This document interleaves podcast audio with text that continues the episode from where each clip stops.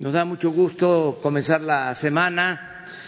Eh, vamos a informar a los ciudadanos a través de ustedes. Muchas gracias por estar aquí todas las mañanas. Vamos a informar sobre el coronavirus,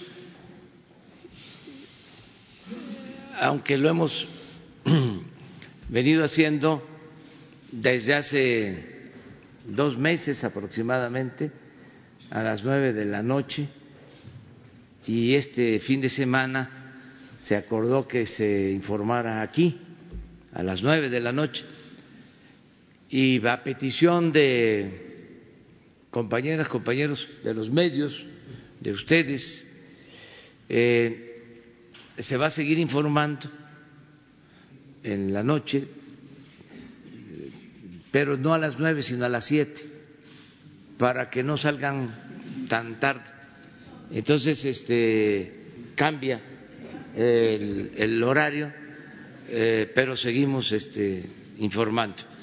De todas maneras, como es lunes y eh, comienza la semana y es la mañanera, que no es lo mismo que o otro tipo de conferencia, la mañanera es la mañanera, este, vamos a informar sobre el coronavirus, así comenzamos.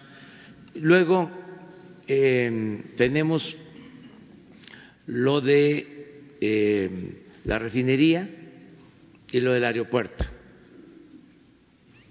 Y también el quién es quién en los precios de los eh, combustibles, eh, de los eh, energéticos, de gasolinas, del diésel, del gas. Ricardo va a informarnos. Si les parece, empezamos así, que primero coronavirus, luego Ricardo y luego lo de el avance de obra en refinería y en el aeropuerto. Entonces, Adelante, doctor. Gracias, señor presidente. Buen día, secretario, procurador. Muy buenos días tengan todas y todos ustedes. En síntesis, eh, la situación del coronavirus en México es, tenemos cinco casos confirmados, que los hemos ido reportando todos los eh, días, y un caso que hemos considerado como un portador asintomático todos han tenido síntomas leves, muy, muy leves, de hecho en algunos casos casi inaparentes, como fue el caso identificado en Chiapas. Y eh, el caso de Chiapas es importante porque lo descubrimos a partir del estudio de contactos del caso de Torreón. Son dos eh, chicas jóvenes que habían estado en Italia y regresaron de la misma experiencia de intercambio académico. Eh, lo digo porque esto nos revela la capacidad del sistema de vigilancia epidemiológica, en donde las personas aún sin eh, síntomas las estamos encontrando precisamente a partir del estudio de contactos.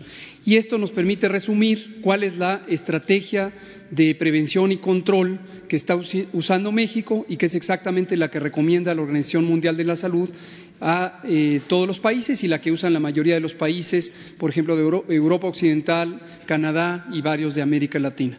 Es detectar los casos, que los casos estén en un aislamiento voluntario eh, asistido o supervisado por la autoridad sanitaria y hacer los estudios de contactos para detectar si hay infecciones derivadas de los casos. Cuanto más oportuno sea este proceso, eso ayuda porque entonces el control es más efectivo. Seguiremos en el escenario 1, calculamos que por varias semanas, en donde en tanto en el mundo entero haya casos, podemos tener este tipo de importaciones. Hasta el momento todos estos casos son casos importados, pero no se ha detectado un fenómeno de transmisión dentro del territorio y estamos muy bien coordinados, estamos eh, siguiendo los pasos del, protocolo de preparación que estuvimos eh, construyendo durante los primeros dos meses, entonces estábamos ya muy listos esperando a que llegara el virus. Gracias.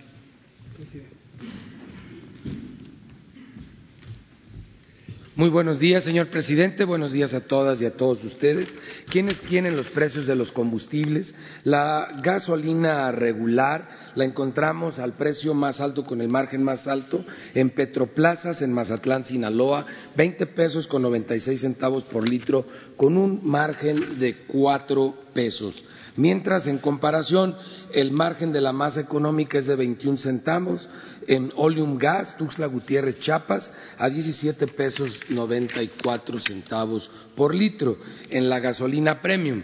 Ezequiel Antonio Flores González, en Acambay, Estado de México, tiene el precio de la premium a 22 pesos con un centavo por litro, mientras que presenta un margen de 3 pesos con 90 centavos y la más económica con un margen de 24 centavos en Puebla, Puebla es la gasolinera Rodhack a 18.90 por litro precio al público. Y para el diésel Gasolinera Progreso y Quiroga en Hermosillo, Sonora, el precio más alto, 21.90 por litro, con un margen más alto de 3.87 centavos, mientras que el más económico lo encontramos en Ahumada, Chihuahua, combustibles Ahumada, 19 pesos con 28 centavos por litro, un margen de 63 centavos para el diésel. Si lo vemos en esta semana que cerró eh, por marcas, tenemos las marcas más caras, Chevron, Redco y Arco. Ahora Shell baja al cuarto, al cuarto nivel. Qué bueno que Shell ha venido otra vez eh, nivelando sus precios en promedio, mientras que los más económicos son Arsan, Full Gas y La Gas. En el caso de Full Gas nos ha llamado la atención que en verificaciones nos han estado saliendo mucho con bombas mal calibradas que no dan litro de litro. Entonces, digo, el chiste es dar barato, pero no a cambio de, de no dar litros completos. Entonces estaremos monitoreando muy de cerca eh, este fenómeno. En la app de litro por litro atendimos 285 denuncias y quejas de los consumidores a través de 216 visitas que realizamos en la semana, inmovilizando 30 bombas que no daban litro de litro. Quiero agradecer a la Guardia Nacional que sin su apoyo no hubiéramos podido realizar las verificaciones en segunda ocasión que se hicieron la semana pasada y esta semana y con apoyo de la Guardia Nacional estuvimos en Veracruz, en Campeche, en Querétaro y en Chihuahua. El 18 de febrero inició un proceso que concluyó el 26 de febrero con segunda visita. Esto fue en Tihuatlán, Veracruz, donde inmovilizamos 16 instrumentos, 16 despachadoras de gasolina, una cantidad muy fuerte, prácticamente toda la gasolinera. El 26 de febrero finalmente pudimos colocar eh, en Querétaro eh, los sellos de inmovilización a dos bombas, asimismo en Campeche el mismo 26 de febrero otras dos bombas, colocamos sellos también en Ciudad Juárez, Chihuahua, el mismo día 26 de febrero, todos estos fueron operativos simultáneos y eh, encontramos en Cazones Herrera, Veracruz, un rastrillo también en esta segunda verificación. Ahí pueden ver la foto como puentean y ponen un transmisor.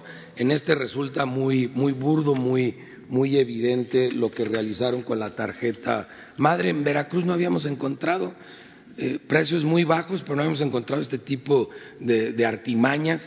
Entonces, pues ahora sí los agarramos en la maroma. Eh, en la app de litro por litro que no toma en cuenta el margen, la gasolina regular 17.39 la más barata y la más cara 21.49. La premium la más barata 18.32 en Medellín de Bravo, Veracruz, la más cara 23.29 en la Ciudad de México en Benito Juárez. Para el diésel en Medellín de Bravo el más económico en Veracruz 18 pesos con 59 centavos y la más cara en Zamora, Michoacán a 22 pesos con 79 centavos y seguimos monitoreando otros servicios que son de interés para los consumidores, mientras que en gas LP para tanques estacionarios, el más caro está en gas del Caribe, en Cozumel, Quintana Roo, 11 pesos con 24 centavos por litro, con un margen de 4 pesos 31 centavos los angelitos. Y Gas Menjuc, que lleva varias semanas siendo el más económico en Pátzcuaro, Michoacán, cosa que le agradecemos, siete pesos con cuarenta y seis centavos por litro, un margen de un peso noventa y tres centavos, y en Gas del Caribe para cilindros, el precio más alto en Cozumel, Quintana Roo, veinte pesos con ochenta y un centavos por kilo, con un margen de siete pesos cuarenta y ocho centavos, el más económico también Gasmenjuc, pero en Purépero, Michoacán, catorce pesos con cinco centavos por, por kilo con un margen de tres pesos cincuenta centavos.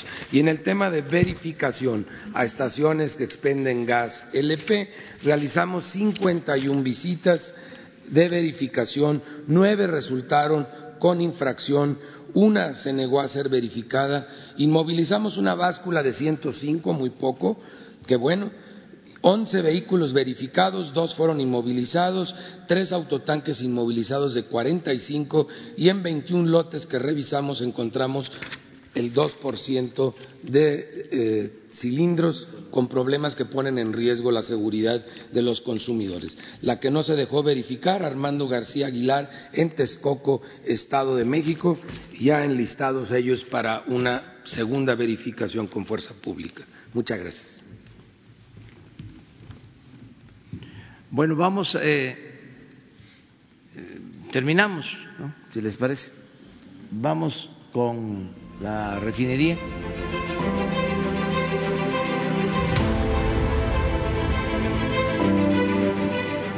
Hoy es viernes 28 de febrero. Estamos en la refinería más grande del mundo, en la India, un lugar que se llama Jamnagar. La empresa Reliant hoy nos hacen el favor de recibirnos. Estoy con nuestro embajador de la India, el director del Instituto Mexicano del Petróleo, los técnicos y especialistas de Pemex. El presidente Andrés Manuel López Obrador nos envió nuevamente a estas instalaciones para llevar la mejor experiencia, los mejores equipos a la refinería de Dos Bocas. Estamos en este momento interactuando, comparando equipos dinámicos, porque vamos a ir a cualquier parte del mundo para llevar lo mejor a Dos Bocas, a esta refinería de los mexicanos. Va el reporte de esta semana.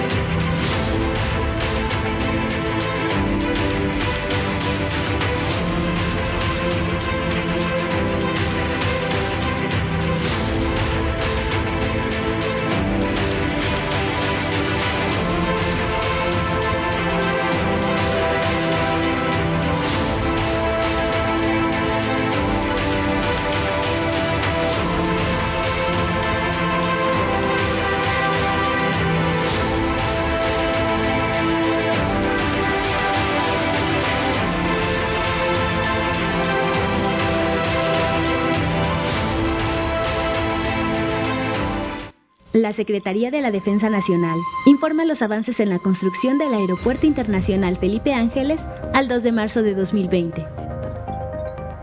Con relación a los datos generales de la obra, se tiene un avance general del 5.86% en 138 días, con 2.141 millones de pesos ejercidos.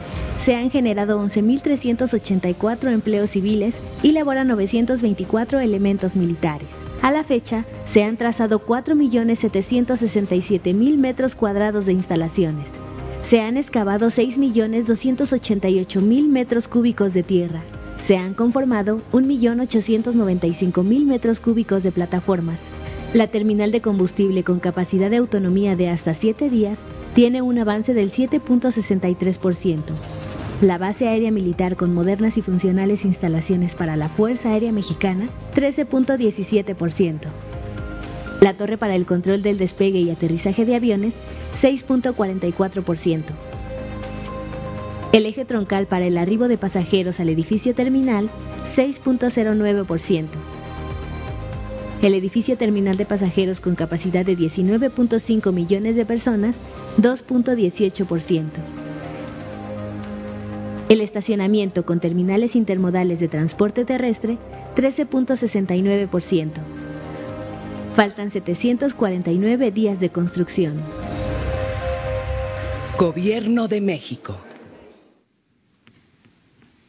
Muy bien, ahora sí.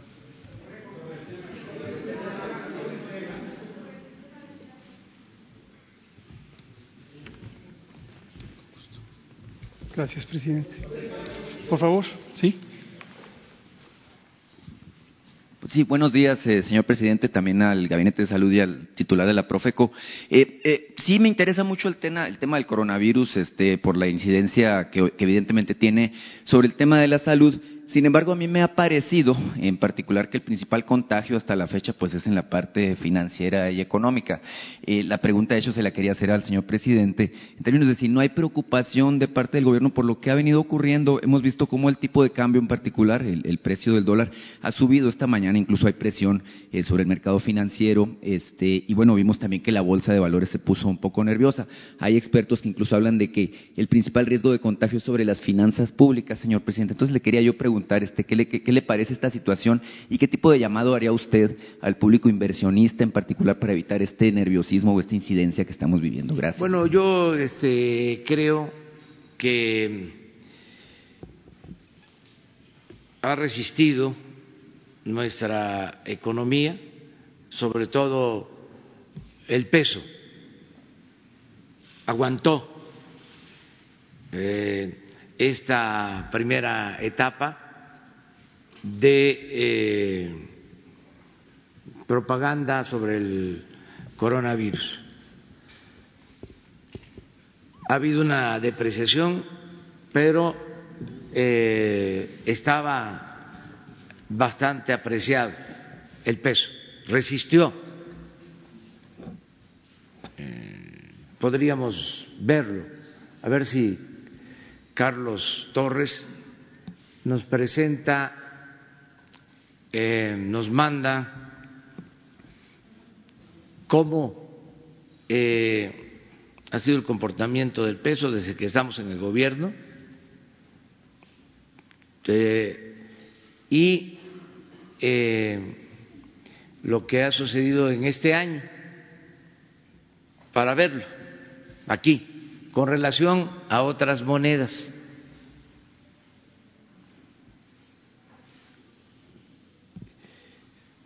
Yo este, estoy seguro que esto se va a normalizar, se va a estabilizar. Eh, es un asunto mundial, pero eh, cada vez van a estar más tranquilos los mercados. Ese es mi pronóstico. En cuanto a México, siento que no vamos a tener problemas mayores. Ese es eh, mi pronóstico. Los conservadores, ¿no? Que quisieran que nos fuera mal, este, van a decir que eh, está mal mi pronóstico, ¿no? Y de que vamos a, tener crisis económica y financiera. Yo digo no, está bien nuestra economía, eh, tenemos finanzas públicas sanas y eh, está fuerte nuestra moneda. Eh, perdón, eh, omití presentarme ahorita Demián Duarte de Pasión por los Negocios, Política y Rock and Roll, Radio Proyecto Puente de Sonora. Empezamos hoy el mes de marzo, señor presidente eh, se, sabe en Sonora y, es muy esperado, bueno, que va a estar usted en una gira de, tengo entendido, tres días este, por nuestro estado, este, a lo mejor me equivoco, pero se sabe que va a estar en la frontera, en San Luis Río Colorado y en Nogales. Eh, hay un par de temas eh, que yo le he planteado aquí en las mañaneras este, que están pendientes sobre Sonora. Uno muy reciente, debe recordar que le pedí hablar de un poquito de béisbol, este, y tenemos ahí una situación con la Liga Profesional de Béisbol de Sonora. Este, los equipos, los que, están ahí, han pedido una audiencia con Edgar González en particular y Edgar González no los ha querido atender. E incluso aquí traigo una serie de escritos eh, de parte de ellos en donde, bueno, incluso ellos hacen ver que temen que haya un conflicto de interés eh, de parte del comisionado de ProBase en función de que su familia tiene un equipo muy cerca de Sonora, en, Otay, en Baja California particularmente. Me pidieron que le, hiciera llegar estos documentos, eh, son una serie de peticiones, incluso le están pidiendo una audiencia en, específico a usted, señor presidente, sabedores del gusto que tiene usted por el béisbol en particular, pero por el deporte en general. Y hay otro tema eh, que yo le planteé aquí hace seis meses, señor presidente, tiene que ver muy en especial con una escuela que se llama eh, eh CEDART, que Luis Eduardo Pearson, eh, que bueno, eh, es una escuela que tiene 42 años operando, es la única escuela enfocada a las bellas artes que existe en todo el noroeste de la República, eh, tiene mucho prestigio eh, y ahí lo que le han estado pidiendo pues es que intervenga, presidente, pues no tienen instalaciones adecuadas. El otro día que estuvo Esteban Moctezuma, lástima que no me tocó preguntar ese día, bueno, quería yo plantearle el tema. Eh, quisiera, presidente, si pudiéramos eh, tener, bueno, pues un acercamiento en ese sentido con, con, el gobierno federal, porque sí es una necesidad muy fuerte para los jóvenes de mi estado, bueno, acercarse al tema de las bellas artes este, y todo esto que tiene que ver con la cultura. Gracias. Bueno, sobre esto vamos a pedirle a Esteban que lo atienda al secretario de educación.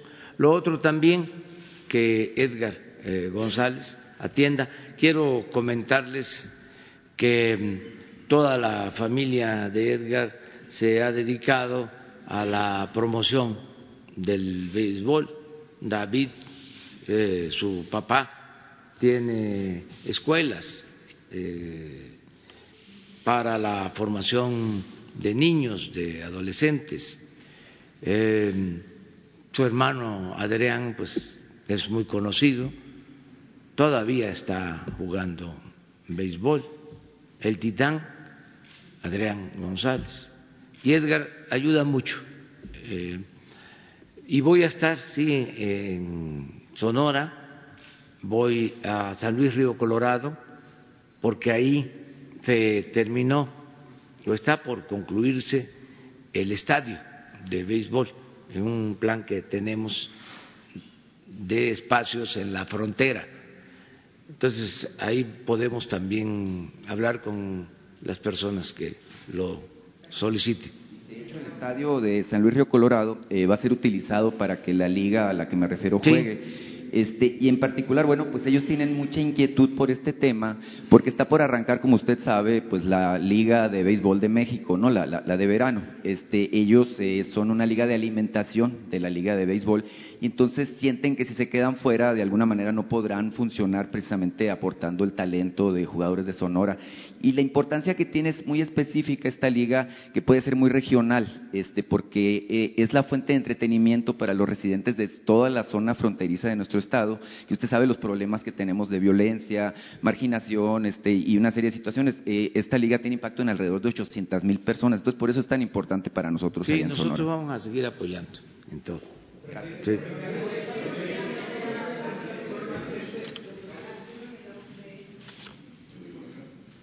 A ver, la gráfica.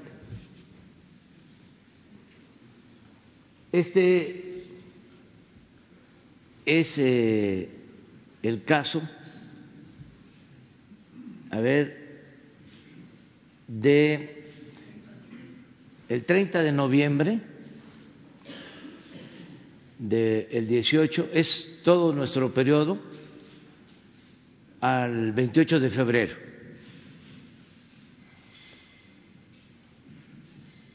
Aquí estamos.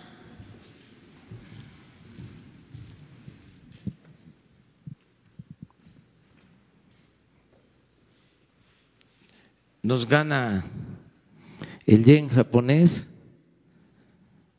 el baht tailandés, 5% se ha apreciado en todo este tiempo con relación al dólar el yen japonés, el tailandés cuatro punto cero y el nuestro el peso a pesar de los pesares, 3.65 o 55 se ha apreciado con relación al dólar en todo el tiempo que llevamos. Y es de mal gusto comparar, pero vean por acá.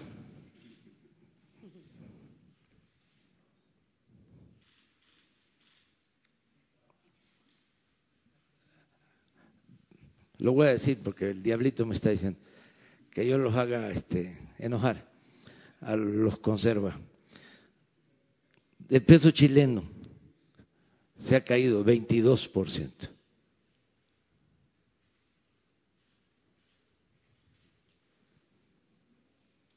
El brasileño, no alcanzó a ver, 15 puntos. Hasta ahí la dejo. Gracias, gracias, presidente. Esto no significa que no nos afecte, aclaro, porque estábamos en primer lugar, si ustedes recuerdan, pero ha resistido el peso. Muy bien. Buenos días. Eh, Buenos días, presidente, subsecretario Isabel González de Grupo Imagen. En relación a lo dicho por el doctor López Gatel, que hasta este momento solamente hay casos de importación, los que se han detectado en México, eh, y dice que van a pasar varias semanas para detectar, eh, eh, digamos, otro tipo de casos. ¿De cuántas semanas estaríamos hablando? ¿No? Si nos pudiera explicar que no sean casos de importación, sino que ya sean por contagio en el territorio nacional. Esto por un lado. Eh, por el otro, en el caso eh, de, Chiapas, de esta paciente, eh, ¿qué medidas se van a tomar o se están tomando, sobre todo por el contacto que haya tenido y sobre todo por la llegada de los migrantes que efectivamente están ahí desde hace un tiempo y que al detectarse un caso por contagio, pues pudiera derivar en otro tipo de cosas. Y dos, como médico, como científico, me gustaría saber eh, por qué muta o qué hipótesis se tienen del por qué mutó el coronavirus. ¿De una manera intencional o de una manera accidental? Eh, por estar haciendo otro tipo de investigaciones. ¿Qué fue lo que, lo que se sabe o qué es lo que saben hasta este momento? Eso por un lado y después otra pregunta al presidente. Con mucho gusto. Respecto a la duración de este primer eh, escenario, recuerden que hemos explicado que le llamamos escenarios a tres fases distintivas de la transmisión del nuevo coronavirus 2019. No le llamamos etapas o fases para no dar una idea de que necesariamente tenemos que progresar de una a la otra a la otra. Cada país, de acuerdo a su geografía, su la población que tiene, la movilidad de la población, las intervenciones de prevención, las interconexiones que tiene con el resto del mundo en términos de viajeros. Cada país va a tener su propio ritmo y esto hay que visualizarlo. No es una receta en donde todos los países van a pasar de una eh, situación a la siguiente a la siguiente. Eh, por ejemplo, eh, indiscutiblemente los países europeos tienen una interconexión geográfica y también de viajes muchísimo más densa de la que puede tener Estados Unidos y, eh, perdón, Estados Unidos eh, también la tiene, pero de lo que puede tener México. Entonces, eso es un determinante muy importante porque la intensidad de la entrada de personas determina la probabilidad de que una de esas personas pueda ser un caso importado. En estos escenarios, eh, los retomo de manera muy breve, hemos dicho escenario uno es la situación de importación. Entonces existen casos importados, pero no existe contagio al interior del país. Generalmente el número de estos casos importados se cuenta por decenas, no por, eh, en mayor eh, dimensión. El escenario 2 es cuando empieza a haber transmisión de una persona, que es un caso importado, a una persona que nunca ha salido del territorio nacional y ahí ya hay una transmisión en pequeños brotes eh, comunitarios.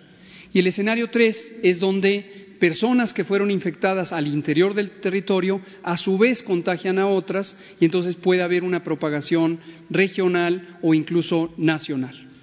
¿Cuánto tiempo puede pasar entre uno y otro y otro escenarios? Depende también de muchos factores. En las distintas estimaciones que hicimos durante el periodo de preparación, eh, en los dos primeros meses del año, utilizamos varias técnicas. Una de ellas es la modelación matemática.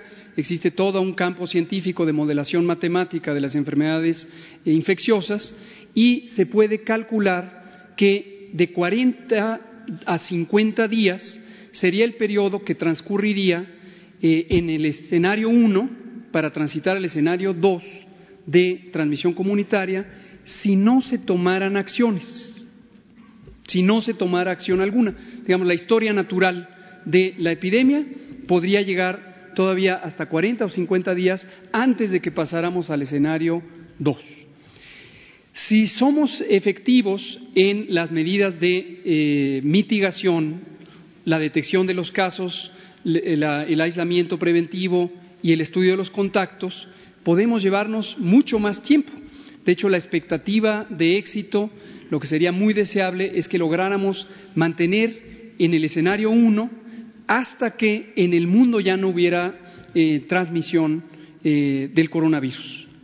Por supuesto, quiero dejar extremadamente claro que ninguna de estas cifras se trata de una promesa, porque sería completamente fuera de una lógica científica que eh, llegáramos al escenario 2 eh, en X, menos de 40 días, y alguien reclamara, ustedes prometieron que eran 40 días. Eh, esto es ciencia, esto no es una bola de cristal y nadie tiene que tener la expectativa de este tipo de predicciones como si fueran eh, puntuales. Sobre el caso de Chiapas, también aquí es importante visualizar eh, una cosa es la proximidad geográfica que puede haber con ciertos fenómenos de, tránsito de personas, por ejemplo, los fenómenos migratorios que ocurren en el sureste del país rumbo a eh, la zona norte, eh, muchos de ellos, la mayoría, con la expectativa de querer llegar a los Estados Unidos de América, pero tenemos que visualizar la proximidad geográfica no es completamente inmediata. Este caso de Chiapas es una mujer joven que vive en una región urbana, en el centro del estado, y prácticamente no tiene ni ha tenido en, su vida eh, una conexión significativa con personas migrantes. Es decir, aunque hablemos del mismo estado, eh, no estamos hablando de una proximidad geográfica. Pero aquí aprovecho para mencionar una cosa que ya habíamos dicho desde el inicio, pero lo retomo. Las epidemias en la historia de la humanidad se han prestado para la discriminación, el estigma y el, abuso hacia poblaciones migrantes. Los prejuicios afloran enseguida, son parte de las reacciones de miedo, pero también de la ignorancia. Entonces, cuando se habla de una epidemia que se inició en un país, en este caso China, enseguida existe en la mentalidad, basado en la ignorancia y basado en el miedo, la idea de que hay que alejarnos de los chinos. No, esto es una eh, arbitrariedad y no tiene ninguna lógica científica, no existe ningún mecanismo de protección por el hecho de alejarnos de una población en donde existió el origen de la epidemia. Lo mismo pasaría para las personas de nacionalidad eh, italiana en este momento, o coreana o japonesa. Es decir, la nacionalidad o el origen eh, étnico, genético, no tiene nada que ver con el riesgo. Aquí lo que estamos hablando del riesgo de una enfermedad transmisible y pues una persona de cualquier nacionalidad, cualquier origen o los productos eh, comerciales de cualquier país que pudieran ser un mecanismo de transporte. Lo último respecto a... Eh, eh, entonces, gracias. Este virus, su origen, el origen para esta epidemia, no está basado en una mutación ya hemos visto que en los distintos eh, mecanismos de desinformación que circulan en el Internet y muchos otros, ya salió, no nos extraña, sale cada epidemia que existe, las teorías conspirativas de que este virus fue creado a propósito en un laboratorio, hasta viene el nombre de un laboratorio y se ven imágenes de matraces y pipetas. Y... No, este es un fenómeno natural que ha existido en toda la historia del planeta, incluso antes de los registros históricos. Según los estudios de evolución de virus, se puede saber que los virus tienen patrones de mutación, pero no lo creó nadie en un laboratorio ni es un arma biológica que va a acabar con el mundo. Ahora, el origen de la epidemia es un fenómeno también plenamente descrito. Tres cuartas partes de las infecciones emergentes de interés epidemiológico vienen del reino animal, fuera del humano, el humano siendo obviamente también del reino animal. Y este fenómeno de proximidad entre animales, sobre todo las especies silvestres, y los humanos, ciertamente es un mecanismo que aumenta la probabilidad, el peligro, el riesgo de que haya una transmisión entre especies. No se conoce a ciencia cierta cuál es la especie que inició esa transmisión de animales a humanos, se ha eh, eh, identificado a los eh, ciertas especies de murciélagos, se habló de una especie muy peculiar por su aspecto físico, el pingolín, pero realmente todavía hay mucha controversia científica de cuál fue el animalito o la especie animal que llevó el virus normalmente circulante entre los animales hacia los humanos. Entonces, no es un efecto de mutación, el virus definitivamente no es una creación intencional del hombre y este fenómeno de transmisión entre especies está plenamente documentado. Gracias, subsecretario. Presidente, le quería yo hacer otra pregunta. sobre el tema.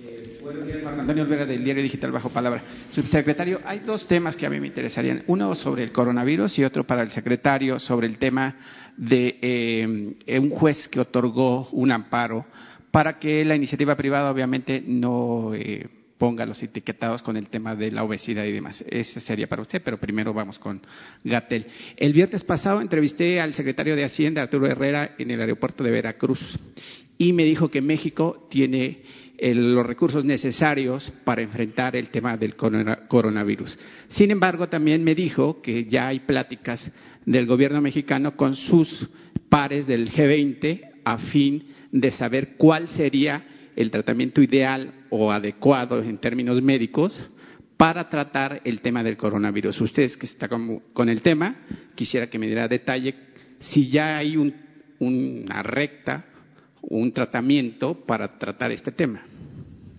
Con mucho gusto. Coincido con lo que dice el doctor Herrera. En México existen todos los recursos científicos, técnicos, la infraestructura, la capacidad del Sistema Nacional de Salud, incluyendo su componente de salud pública, que hace la vigilancia epidemiológica, que hace la prevención y el control de infecciones para manejar esta epidemia. Hemos insistido desde el inicio que de manera formal analizamos si cumplía o no los criterios para ser considerada una emergencia y determinamos que no cumple los criterios. Básicamente, una eh, epidemia, cuando eh, podría convertirse en una emergencia implica que o tiene una proporción de gravedad muy alta, o tiene una proporción de mortalidad muy alta, o afecta a ciertos sectores de la población que pudieran perturbar gravemente la funcionalidad social. Por ejemplo, el SARS de 2002, que también inició en China, característicamente tenía mortalidades muy altas y había una transmisión muy eficiente en los escenarios de atención de la salud. Entonces puso en riesgo eh, la funcionalidad del sistema de salud en China, eh, no en México. Entonces, todo este tipo de criterios corresponden a una disciplina eh, técnica y científica que en, el mundo se ha desarrollado por más de 35 años, que se llama la seguridad en salud. Y tenemos una serie de reflexiones al respecto, pero insisto, determinamos, concluimos que no hay evidencia que sugiera que esta es una emergencia nacional. No deja de ser una epidemia, por supuesto, lo es, como hay muchísimas otras epidemias que ocurren todos los años, en este caso es nueva, pero no representa una amenaza en términos eh, ni sanitarios ni eh, en términos sociales o económicos. Ahora, respecto a conseguir una cura, la expectativa natural que todos y todas tenemos, en la sociedad tenemos, es, en cuanto surge una epidemia, una enfermedad emergente, uno quisiera tener una vacuna y un tratamiento específico. Casi siempre eh, las epidemias por coronavirus, por lo menos es lo que ha ocurrido a lo largo de los últimos eh, siete, unos 15 a 20 años, primero se acaba la epidemia por sí misma antes que se logre desarrollar un medicamento o una vacuna. Y la razón también está eh, documentada por las ciencias de la salud y la epidemiología en particular. Este es un virus que puede causar enfermedad y la mayoría de las personas no enferman. Entonces hay que distinguir infección, que es adquirir el virus, está en mi organismo, de enfermedad. Tengo los síntomas. Tengo fiebre, tengo dolor de garganta, tengo tos, etcétera. La gran mayoría, la gran mayoría es 90%, se puede infectar sin darse cuenta que se infectó. Sin darse cuenta que se infectó y ni se acuerda porque nunca tuvo ni fiebre, ni dolor de cabeza, ni dolor de garganta, ni nada. Estas personas que se infecten desarrollan inmunidad Todavía está en proceso de estudio científico, ha pasado muy poco tiempo, si esta inmunidad es eficiente o no y cuánto dura. Pero en general, por la historia de los coronavirus, se puede documentar que la inmunidad es bastante efectiva y generalmente de larga duración. En el momento que tenemos el inicio de la epidemia, todo mundo es susceptible. Pero conforme el virus se va propagando, insisto, en la mayoría de las personas sin que se den cuenta porque no les causa enfermedad, se van volviendo inmunes. En cierta manera es como un proceso de vacunación natural. El virus salvaje, el virus primario, va vacunando en cierto sentido, o en el mismo sentido que las vacunas, va inmunizando a las personas. En el momento en que se junta suficiente proporción, suficiente porcentaje de personas inmunes, el virus deja de transmitirse. Porque si aquí yo me infecto, y los que están junto a mí tienen inmunidad, yo ya no les infecto. Entonces, si hay un susceptible más para allá, hay una barrera que impide que yo transmita. Esto técnicamente se llama inmunidad de rebaño y es característico de cómo se agotan las epidemias. Y volvemos a decir también para la población que se preocupa de querer tener un tratamiento ya. El sistema inmune, el sistema de defensas, acaba con el virus lo controla en un periodo de 7 a 14 días, el propio sistema inmune elimina al virus y queda resuelta la infección y se queda con anticuerpos, con defensas para eh, posteriores eh, exposiciones al virus. Eh, con el secretario, si me permite, por favor. Secretario, buenos días. en México, eh, tres de cuatro mexicanos eh, son obesos y tienen problemas eh, coronarios, diabetes y demás. Y yo creo que ese problema está poniendo a México en una balanza, si no de bancarrota, sí de alarma por la cuestión de la obesidad y los problemas que traen. Sin embargo, el 26 de febrero, un juez, que no recuerdo exactamente ahorita el nombre, otorgó un amparo a los integrantes del Consejo Coordinador Empresarial para que no le pongan en los productos como de Bimbo, Coca-Cola y todos esos productos chatarra que consumimos los mexicanos y que nos ha dejado, por lo menos en los últimos 25 años, en un grave problema de obesos, les, les otorgó un amparo para que en los productos no aparezca eh, el, índice de grasas, de azúcares, de sodio y demás y sales ¿Qué va a hacer eh, la Secretaría que tiene un grave problema con el tema de la obesidad, así como yo diría que el tema de la obesidad en México es parecido a la corrupción? Porque el problema de la obesidad es grave, secretario, y usted lo sabe. ¿Qué va a hacer la Secretaría o cuál va a ser el actuar en contra de esta gente que sigue obviamente pues solapando arbitrariedades pues con la salud, que es lo más importante de los mexicanos? Sí, muchas gracias. Desde luego este es un ejemplo de que la Secretaría de Salud del Gobierno en general está atento no solo a la, situación de coronavirus, sino a la salud en general. Y en particular no vamos a abandonar esta necesidad de seguir eh, trabajando en, contra de la, esa si es una epidemia, es la epidemia de obesidad, de diabetes, de hiperlipidemia y todo lo que lleva a enfermedades del corazón, hipertensión, etcétera. En refiriéndonos, a, refiriéndonos a, lo que señala, efectivamente, eh, la norma del etiquetado eh, fue revisada y en su instalación, en la forma de adecuación para después de, eh, de su presentación, no ha terminado.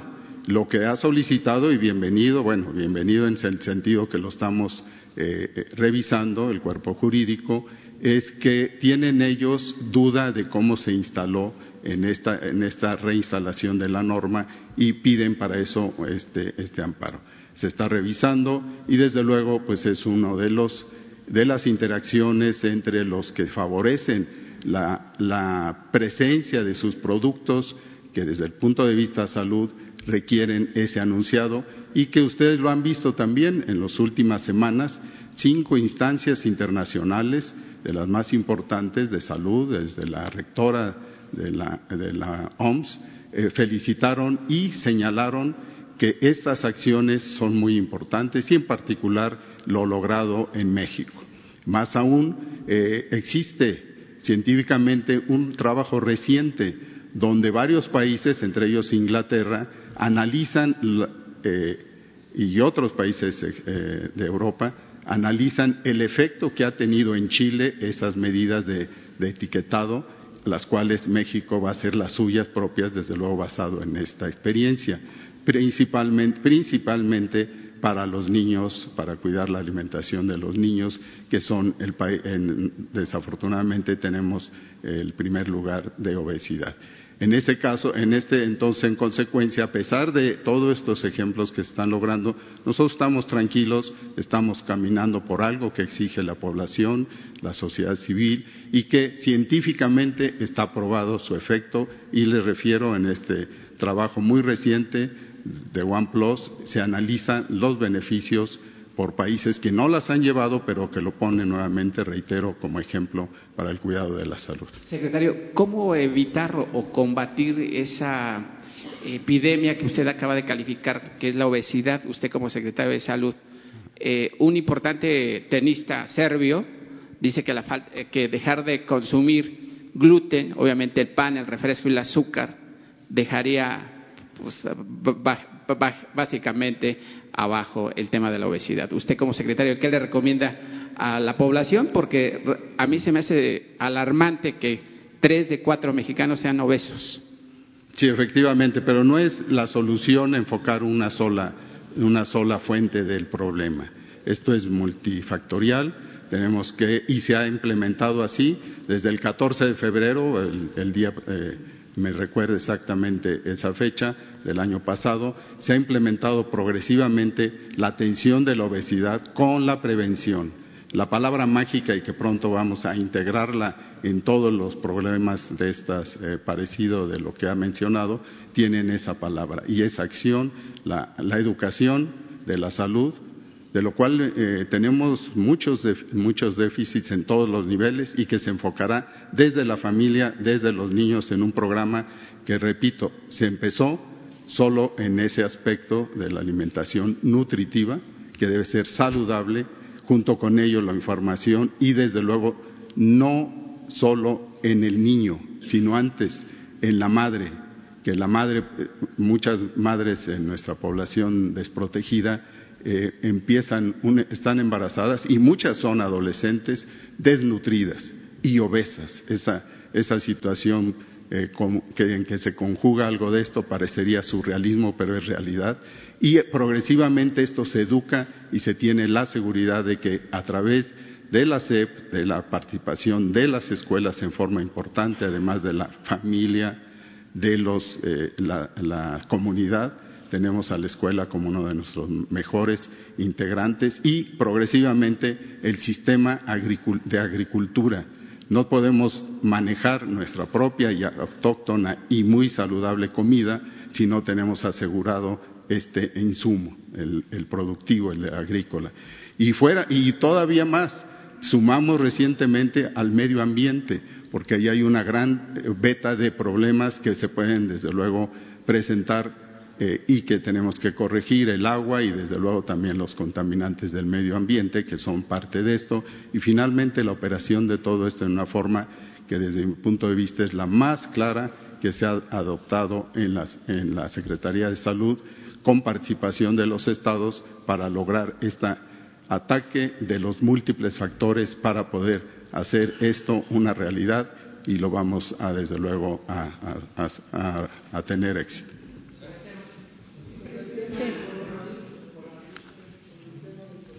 Presidente. ¿Le parece, ¿Le parece bien? Tres preguntas y luego general. Sí. Perfecto, súper. Perfecto, a ver usted. y luego usted. Buenos días. Buenos días. Juan Hernández, del periódico Basta y del Grupo Cantón.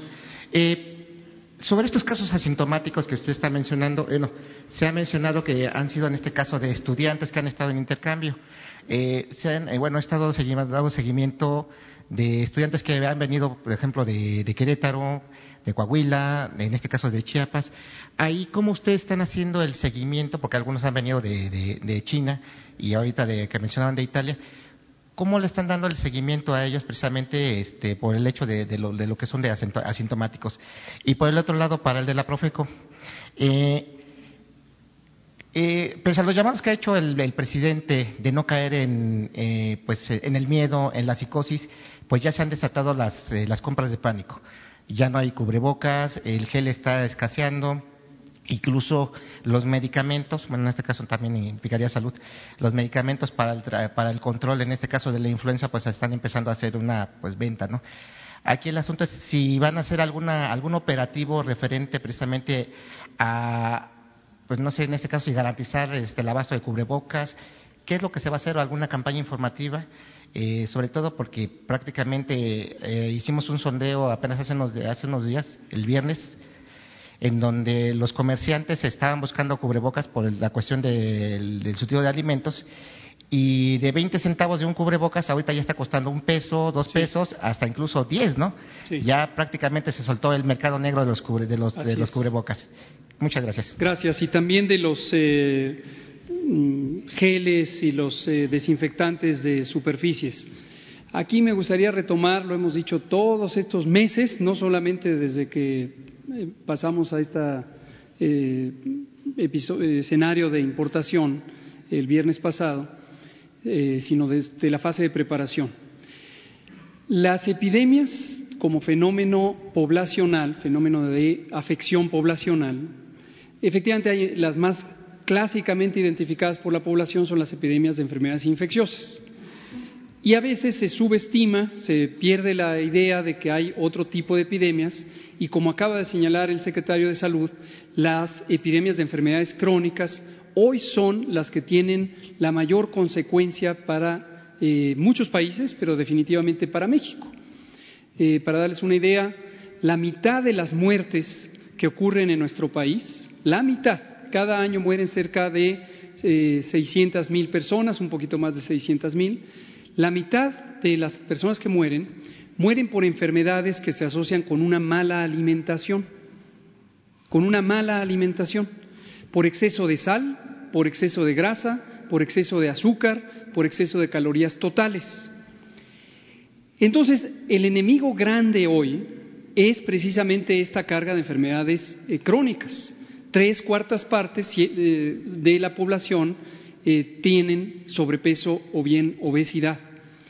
El sobrepeso, la obesidad y la diabetes han sido declaradas emergencia nacional, es así. Desde 2016 se declararon una emergencia nacional. Y también, como decía el secretario, hay un elemento importantísimo que tiene que ver que comemos lo que está a la mano.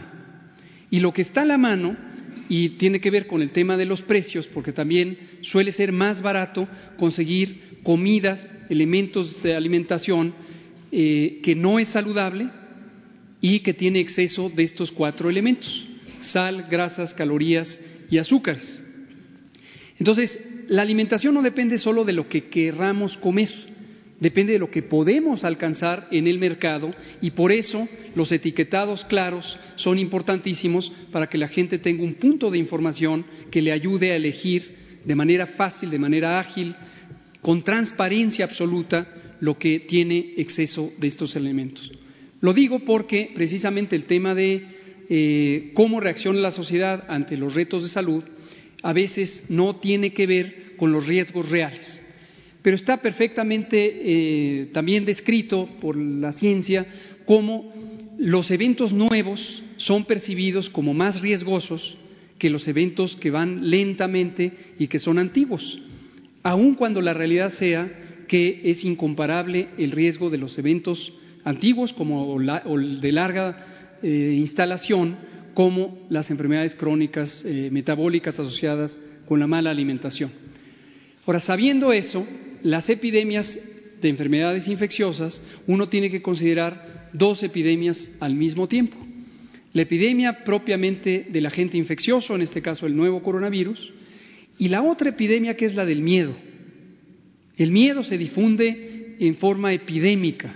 También hay múltiples estudios científicos sobre el miedo como un fenómeno epidémico que se propaga, se contagia de persona a persona, pero también por otros medios, como los medios de información.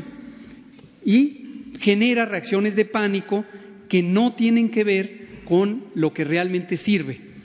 El uso de cubrebocas, ahí tiene usted uno en la mano, estos cubrebocas sencillos, eh, clásicos que se pueden vender en los supermercados, en las tiendas, etcétera, no sirven para protegernos. Entonces, que todo el mundo lo sepa, si yo me pongo un cubrebocas de estos convencionales, no me disminuye notoriamente el riesgo de que yo pueda adquirir no solo coronavirus, influenza, catarro común, metaneumovirus, más de eh, 100 o 200 virus que existen todos los días en todas partes del país y del mundo. Entonces, comprar eh, este tipo de cubrebocas actúa como un mecanismo de tranquilización que uno busca, también es parte de la naturaleza humana, eh, ante la incertidumbre, pues yo me protejo. Pero sepan ustedes que no hay evidencia científica que muestre que realmente sirve. Lo que sí sirve, y hay que decirlo, es quien esté enfermo, quien tenga tos, fiebre, estornudos, ayuda a los demás, ayuda a la familia, si se pone uno de esos cubrebocas, porque entonces cuando le venga el acceso del estornudo, eh, va a ser fácil que ese estornudo se tape. ¿sí? Lo mismo los geles y eh, los eh, desinfectantes de superficies. Hay que tener higiene en general, es bueno, pero no por el coronavirus. Hay que tener higiene, la higiene ayuda a disminuir la carga de virus, bacterias, parásitos, etcétera, en las superficies de contacto de uso común, pero no hay que tener medidas extraordinarias de comprar toda una reserva de eh, este tipo de em, desinfectantes en aerosol o toneladas de cloro o nuevas moléculas. No existe tampoco una utilidad. Entonces, eso puede, espero, evitar las compras de pánico. Además, hemos dicho que el riesgo hoy de transmisión del coronavirus en México es considerablemente bajo. Ayer explicamos en la población china, ahí aún donde está la enorme mayoría de los 87 mil casos acumulados, con respecto a la población china, representa el punto por ciento, punto ciento, las personas que han estado infectadas eh, por coronavirus. Entonces, nos interesa que estas compras de pánico no alteren y no induzcan este tipo de prácticas de especulación económica que efectivamente son reguladas y sancionadas por la Profeco. Las caretas que se usan en hospitales, aprovechando ya la, vinculación del tema, son eh, unas caretas que parece como una concha, eh, generalmente de color blanco, de material rígido, eh, y se conocen como N95. ¿Qué quiere decir esa misteriosa código N95? Quiere decir que las partículas que sean menores a 95 micras, una micra es la milésima parte de un milímetro, y las que sean menores a esa cantidad pueden pasar, pero las que sean mayores a 95 micras no pueden pasar. Muchos de los virus tienen un tamaño superior a las 95 micras y entonces esos cubrebocas, esas caretas N95 sí pueden reducir el paso, pero siempre y cuando se usen de manera correcta y consistente a lo largo del tiempo. Por eso hemos dicho, tampoco la población general tiene que correr a ponerse esos cubrebocas, pues se los pongo de manera muy ilustrativa se lo pone, se siente protegida o protegido y eh, dentro de una hora ya le dio sed o ya le dio hambre. Y entonces agarra el cubrebocas N95 y se lo mueve para aquí a este lado. O se lo pone de gorrito. O se lo quita y, bebe y ya se le olvidó volvérselo a poner. Entonces, realmente la protección es mínima. ¿Para qué sirven estos cubrebocas? El personal especializado de salud, médicas, enfermeros, todo el personal de salud, cuando lo usa, tiene conciencia de un protocolo con el que fue entrenada y entrenado a lo largo, no solo para ahorita, a lo largo de su formación como profesional, y entonces es más consistente el uso. Lo usa cuando está en contacto, en una situación de riesgo con el paciente, pero después ya eh, se lo quita cuando ya no está esa situación. Entonces tampoco es un mecanismo, los N95, que sea de uso común en la población, es una pérdida de dinero, es una pérdida de esfuerzo que realmente no va a significar una protección significativa. recordemos, y lo hemos dicho muchas veces, el consumo debe de ser razonado para razonado compro lo que necesito. Si no tengo tos o gripa, no necesito el cubrebocas, lo acaba de decir el doctor. ¿Para qué voy y los compro? Yo altero el mercado como consumidor. Recuerden que empoderados como consumidores, nosotros modelamos el mercado. Entonces, ese sería el primer comentario, es que no generemos una demanda innecesaria de este tipo de, de productos. Segundo, también tenemos videos en las redes sociales y en Internet que son de hace años y los hemos actualizado solo en precios en las últimas horas, en donde enseñamos a la gente si tiene gripe y tos y quiere ponerse un cubreboca, cómo lo puede hacer en casa, con qué materiales y cuánto cuesta y el gel también lo pueden fabricar en, en, su casa y así también bajamos la demanda de ese tipo de artículos. Y por último, en base a la ley, se establece que no puede haber aumentos injustificados que responden a la especulación. En consecuencia, hemos estado actuando en ese sentido. En el 2009 hubo un caso de Walmart y lo empezamos a monitorear desde hace un mes y efectivamente ha habido un acopio eh, desmedido este, sobre todo del tema de cubrebocas por parte de esta, de esta empresa y ha aumentado el precio porque lo venimos midiendo también semana con, con semana en ciertos, en ciertos negocios que pretenden especular, el caso particular de Walmart. Por eso hemos hecho requerimientos a los mayoristas y sobre todo a las grandes cadenas de información sobre precios de adquisición, precio de venta, eh, fechas en que compraron, a qué precios, etcétera. Eso lo estamos monitoreando y estamos actuando como autoridad.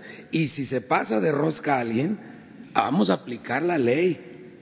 Y eso lo estamos haciendo ya. Hubo requerimientos desde el viernes de la semana pasada de carácter oficial. Entonces estamos empoderando al consumidor con información, que es lo más importante, pero también estamos monitoreando y aplicando la ley en el mercado. ¿Es el, este, requerimiento? O sea, de. Ocho. Ocho proveedores que son de los más importantes en el país. Gracias. No, son procesos, no, no es de enchilame otras. Este, lo primero es un requerimiento y tienen su derecho a contestar y luego se les dan sus días, etcétera, de acuerdo a la ley. Los procesos apenas iniciaron la semana pasada y no los ocho presentan un problema real en el mercado. Es una medida preventiva en los ocho. El único que tenemos un poquito más avanzado es el de Walmart. ¿Ya les parece? Bueno. Acuérdense que a las 7 de la noche, coronavirus.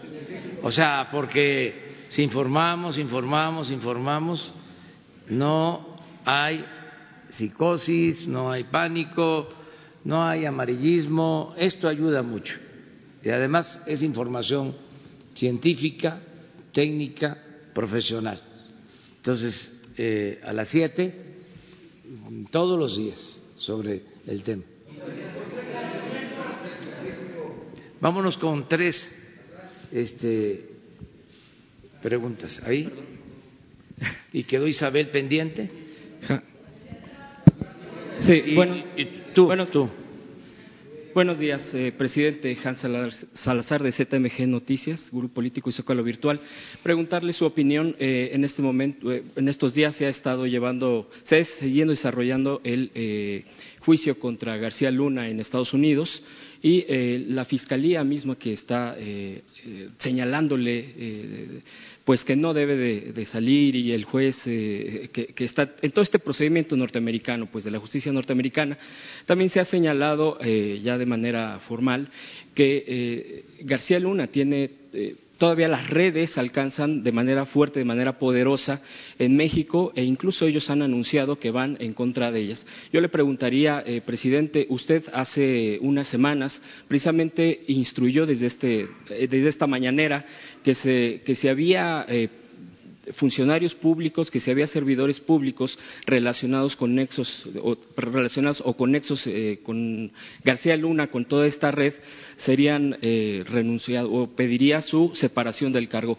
¿Le han reportado algo al respecto? Usted, con esta declaración de la Fiscalía eh, en Estados Unidos, ¿qué avisora eh, si eh, esta red sigue teniendo tentáculos dentro del gobierno federal concretamente y en la iniciativa privada? ¿Qué usted respondería al respecto? Gracias. Bueno, eh, en el caso nuestro eh, no creo que haya funcionarios vinculados a García Luna.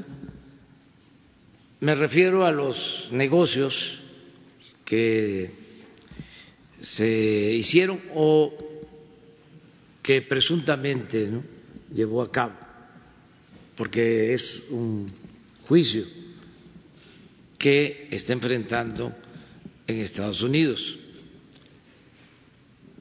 Él fue secretario de Seguridad Pública, don Felipe Calderón.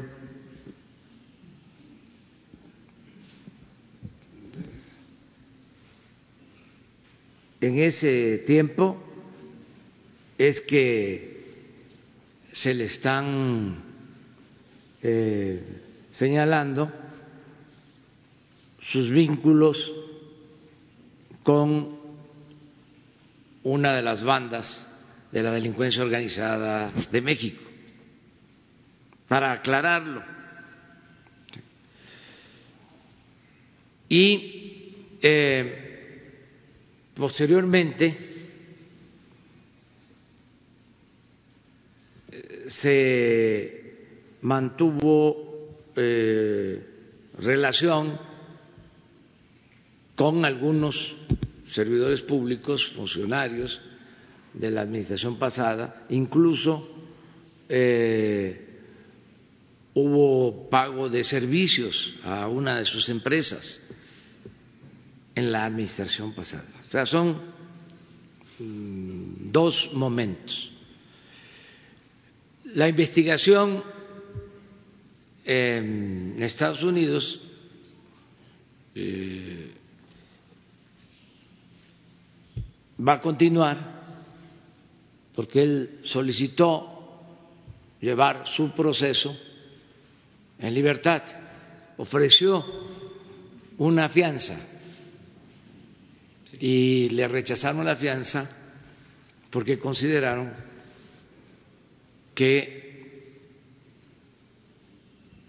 tenía un nivel de peligrosidad y podía escapar. Eso es la consideración de las autoridades de Estados Unidos. Y eh, también se filtró el periodista del New York Times, aunque todo esto hay que verlo con eh, cuidado, porque no por tratarse del Wall Street Journal, New York Times, ya, ¿no? Este, son sentencias que nadie pontifique, que nadie sentencie hasta que se terminen los procesos judiciales y se presenten las pruebas. No puede haber juicio sumario y no puede haber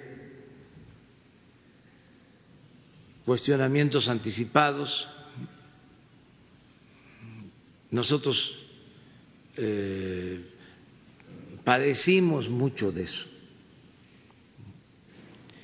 de acusaciones falsas, bueno, hasta me desaforaron, y linchamientos públicos en los medios de comunicación, guerra sucia. Entonces, despacio, hay que esperar. Según esta información del New York Times, eh, hay eh, socios de García Luna en el sector privado de México. O sea, gente que está actuando como empresarios.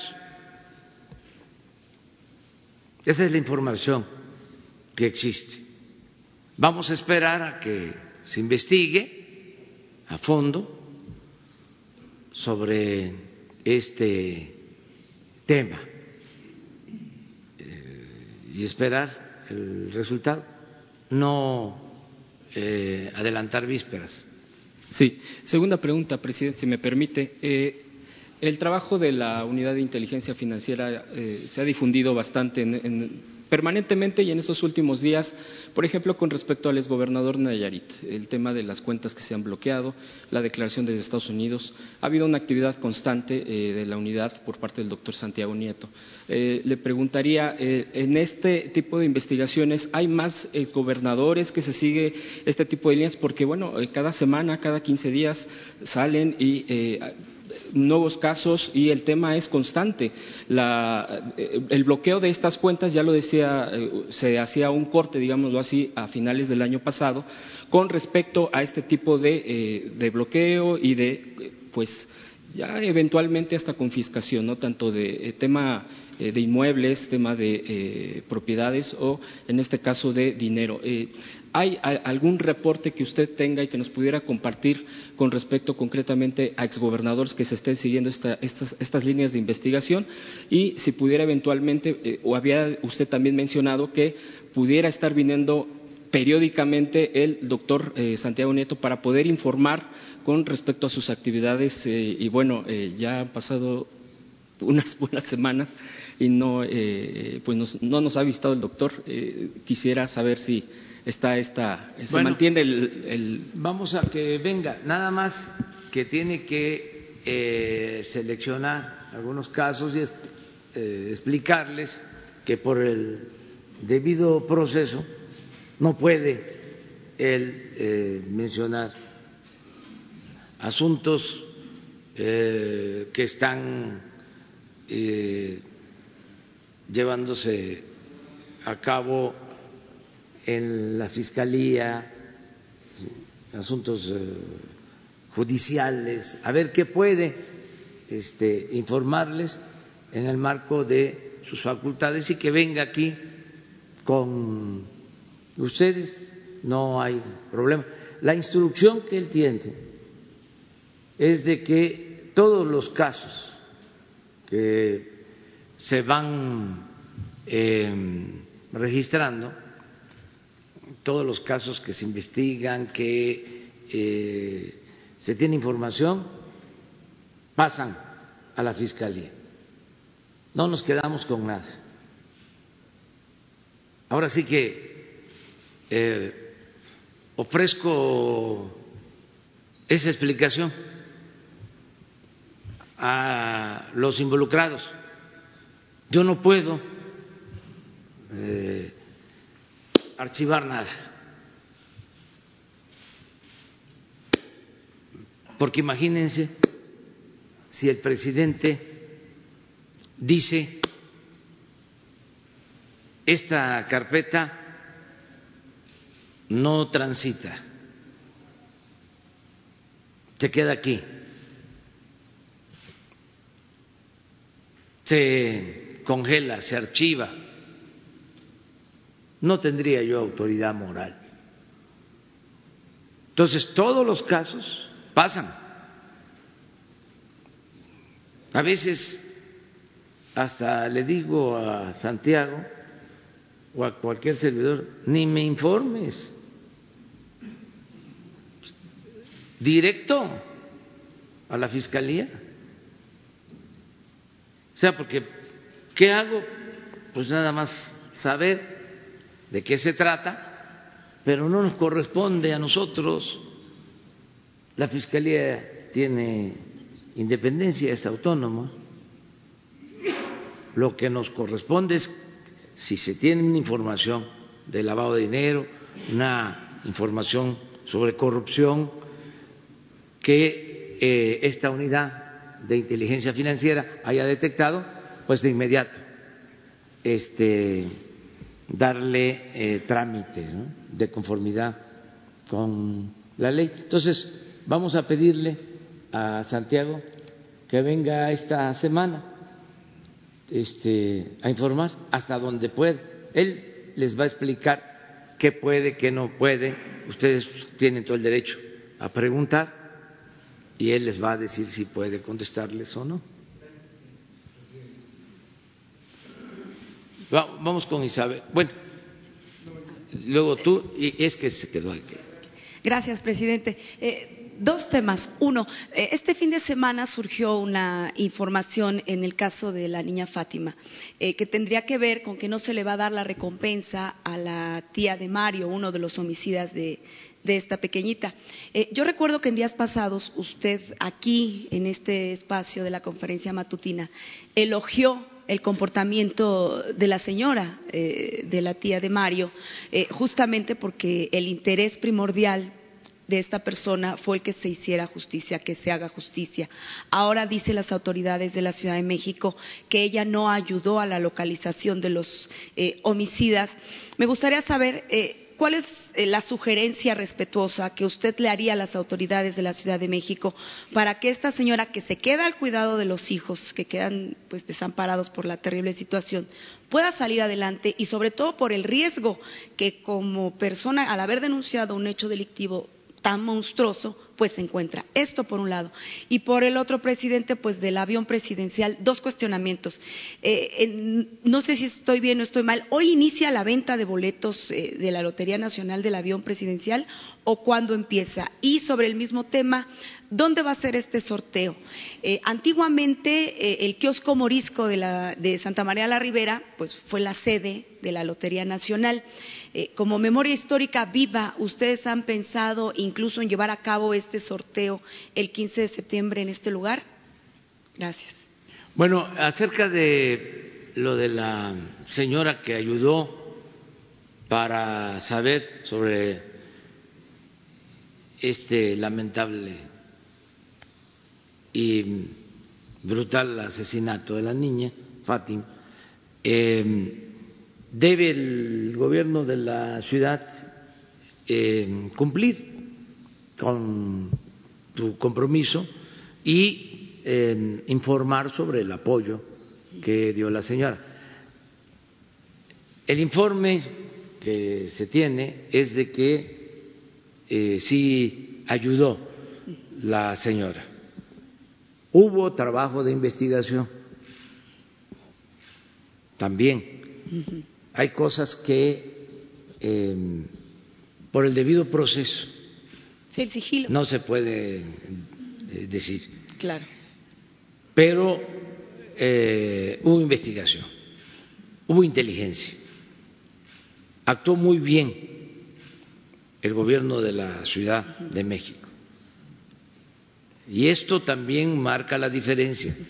Son crímenes eh, horrendos, que duelen mucho, que generan indignación, preocupación,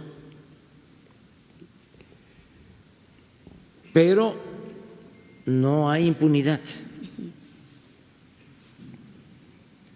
El que la hace, la paga. No es de que se comete un crimen y hay impunidad. Eso se terminó. Puede ser que lleve tiempo, porque hay que hacer investigaciones, pero eh, se trabaja todos los días para el esclarecimiento de crímenes y el castigo a responsables, porque no hay impunidad. O sea, no es el tiempo de Calderón en que el secretario de Seguridad Pública era García Luna. Ya, para que también este, se estén quietos los conservadores. O sea, lamentamos mucho que esto suceda. Pero estamos trabajando todos los días para eh, garantizar la paz y la tranquilidad y no hay impunidad. Eh, y por eso le agradecemos a la gente, y qué bien lo de la señora, que nos ayuden, porque la gente ahora está más consciente, más informada. Es un pueblo eh, avispado tenemos eh, ojos por todos lados, oídos por todos lados, que nos ayuda la gente.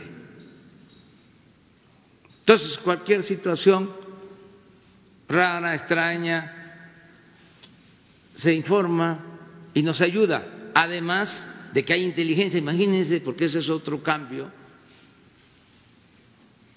lo tengo que decir. Antes el CISEN se dedicaba a espiarnos a nosotros, a los opositores. Eso ya no existe.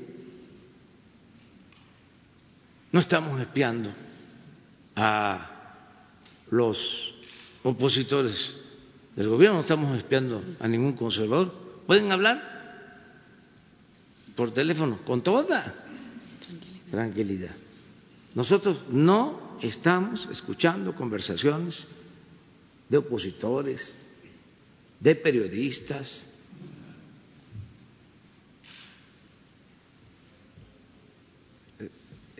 Eso eh, ahora nos permite que la inteligencia se dedique a la eh, eh, al trabajo de esclarecer crímenes a lo que tiene que estar este, dedicada la inteligencia. Y nos ha ayudado mucho.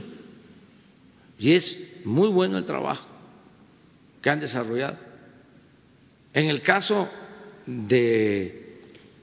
La tía de Mario. Los Levarón, ah. eh, el trabajo de inteligencia nos ayudó mucho para eh, saber sobre los eh, involucrados en estos también horrendos asesinatos. Entonces, sí eh, vamos a, este, a que el gobierno de la ciudad, que además está actuando muy bien, este, revise este caso de la señora y si ella contribuyó de la manera que haya sido, porque también si no eh, encubrió, claro. eso es una ayuda. Además. Y le habló a la policía. Y le habló a la policía. Eh, o el no haber este, encubierto siendo incluso su familia. Familia. Es un ejemplo. Entonces, lo otro que me preguntaste. Lo del avión presidencial, la venta de los boletos de la ah, lotería y lo del kiosco morisco. Proceso ya de distribución, ya este pronto ya vamos a em, dar a conocer cuándo empieza la venta este, al público todavía no lo queremos hacer porque queremos que estén ya eh, distribuidos los boletos. ¿Ya empezaron a distribuirse? Ya se empezó a hacer el trabajo de impresión, de distribución. Yo creo que esta semana, a lo mejor mañana les informo, porque hay muchos eh, amigos, mujeres y hombres, billeteros, porque van a preguntarles sobre cuándo va a salir el, el boleto. Eh, y, este ya vamos a informar para que ellos también puedan este, decir, porque es un es una red, o sea, hay eh, distribuidores autorizados y a partir de ahí baja los billeteros. Para el 15 de marzo, por ejemplo, ¿ya estarían empezándose a vender los primeros? Sí, yo creo que hasta antes, o sea, pero mañana les voy a, confirmar. ¿Y, dónde se va a llevar a cabo? No tenemos todavía eh, decidido. A lo mejor mañana ya les informo. Gracias. Eh, pues es posible que a finales de este mes, como se tenía pensado, porque lo que se busca es que ya venga eh, certificado este, con todo el servicio y para abril o para mayo este, vamos a empezar a visitarlo. Ya me entró la curiosidad este, y les voy a invitar. Vamos a ir, a lo mejor hacemos una mañanera ya. Este, buenos, días. Sí, me voy a subir. Me voy a subir, este, y ahí vamos a imaginar todos de que vamos en vuelo.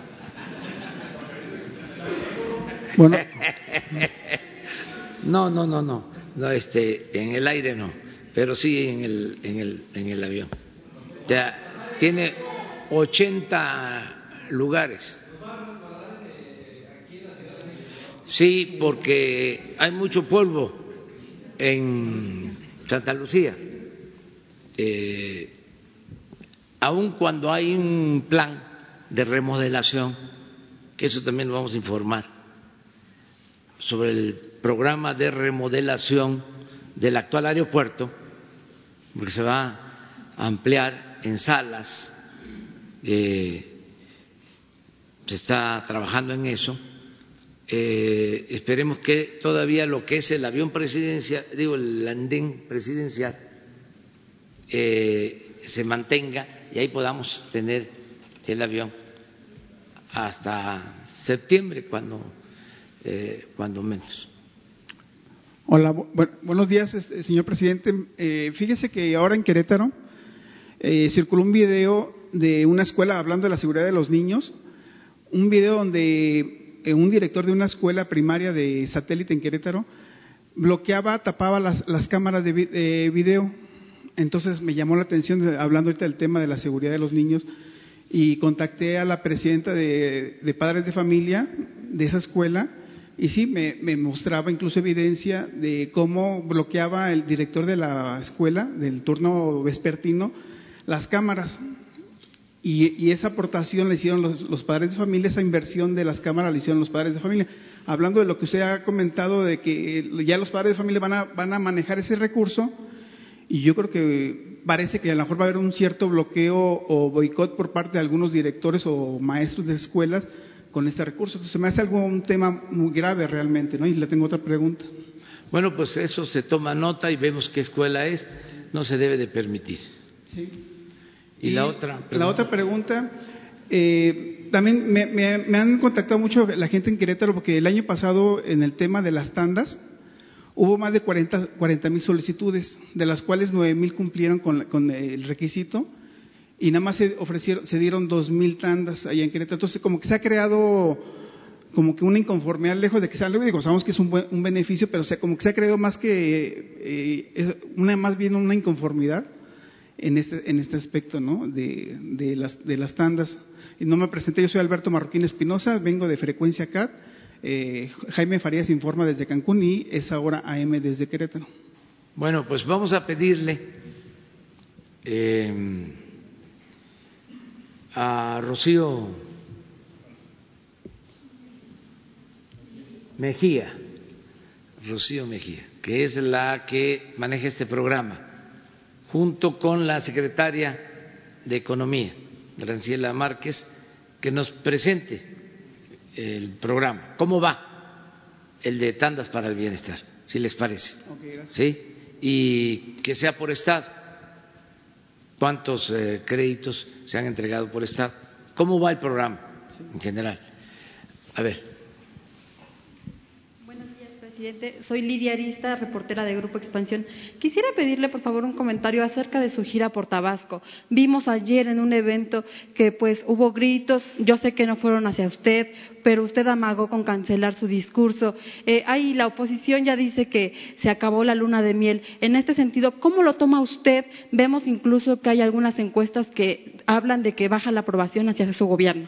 Esa sería una primera pregunta, por favor. Pues este, estamos bien, miren.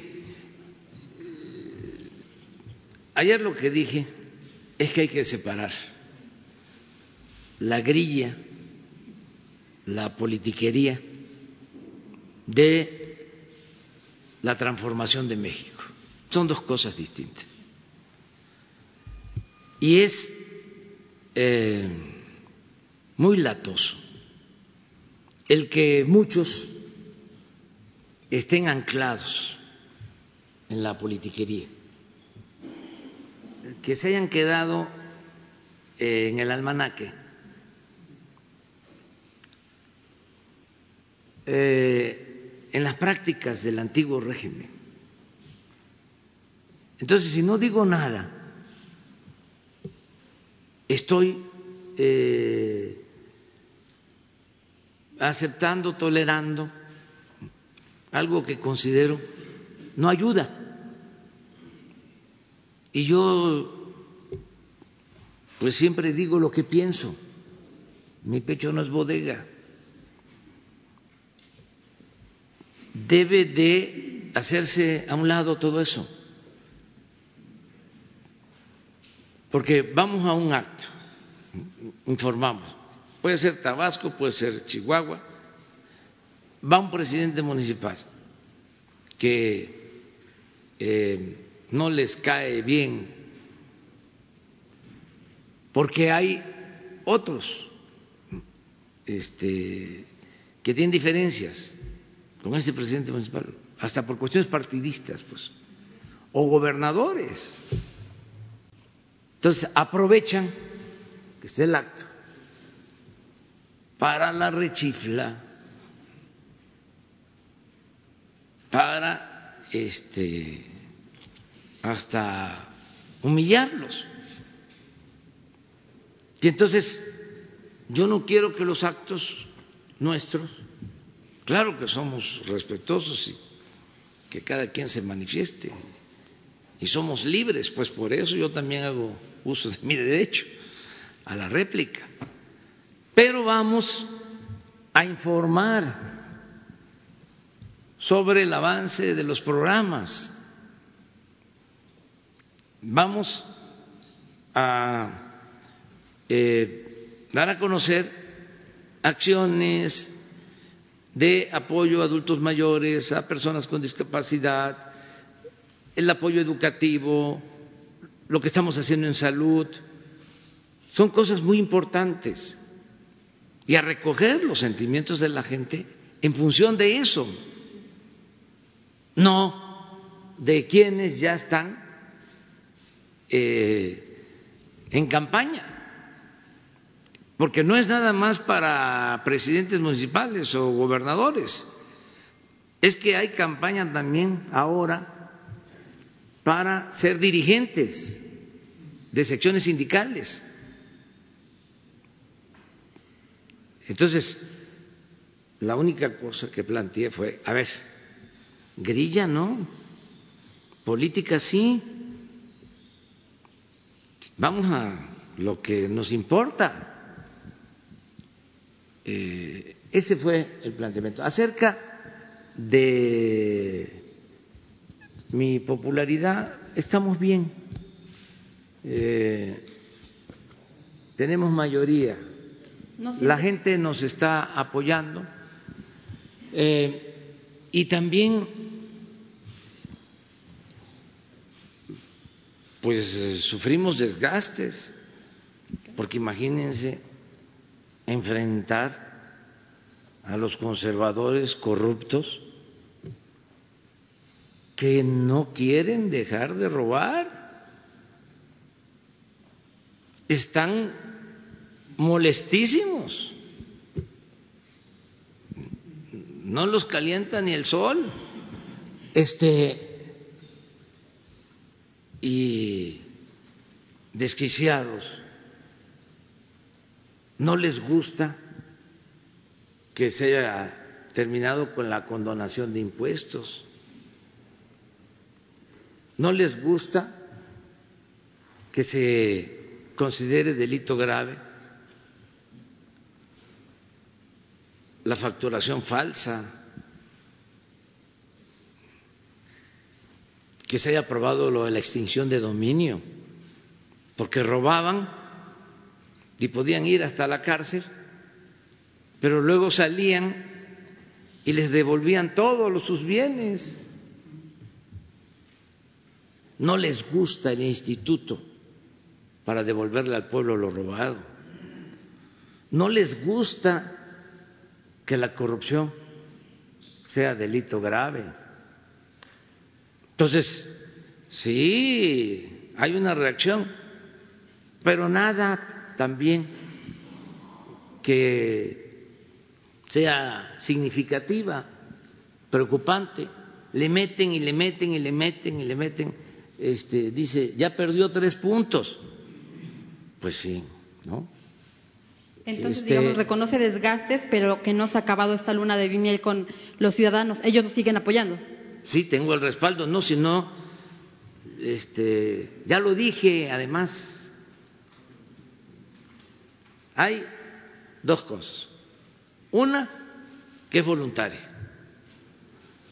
El día que el pueblo no me quiera, ese día voy a llorar y me voy a ir a Palenque, Chiapas. ¿Eh? Así, así, de claro. No voy a estar como hay algunos presidentes que tienen el 10, el 15% de aprobación, el 20% en sus países y ahí están. ¿Cómo va uno a gobernar así? Si no tiene uno respaldo de los ciudadanos. Nada más es por el cargo y yo no estoy aquí por eso. Yo no luché por el cargo, yo lucho para transformar al país. Por eso no vamos a dejar de llevar a cabo los cambios. O sea, y eh, está cantado. Va a haber reacción. Nomás respetamos a los conservadores, opositores, porque nosotros queremos acabar con la corrupción y queremos que lo que ellos se embolsaban, que era mucho, se le entregue al pueblo y sobre todo a la gente humilde, a la gente pobre. Y lo segundo, que también es interesante, bueno, también dentro de lo primero, sí, es que estamos resistiendo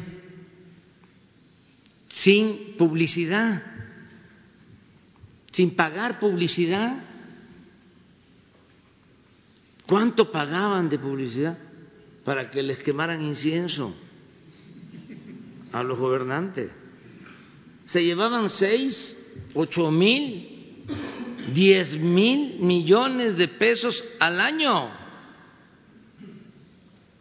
No, me duele.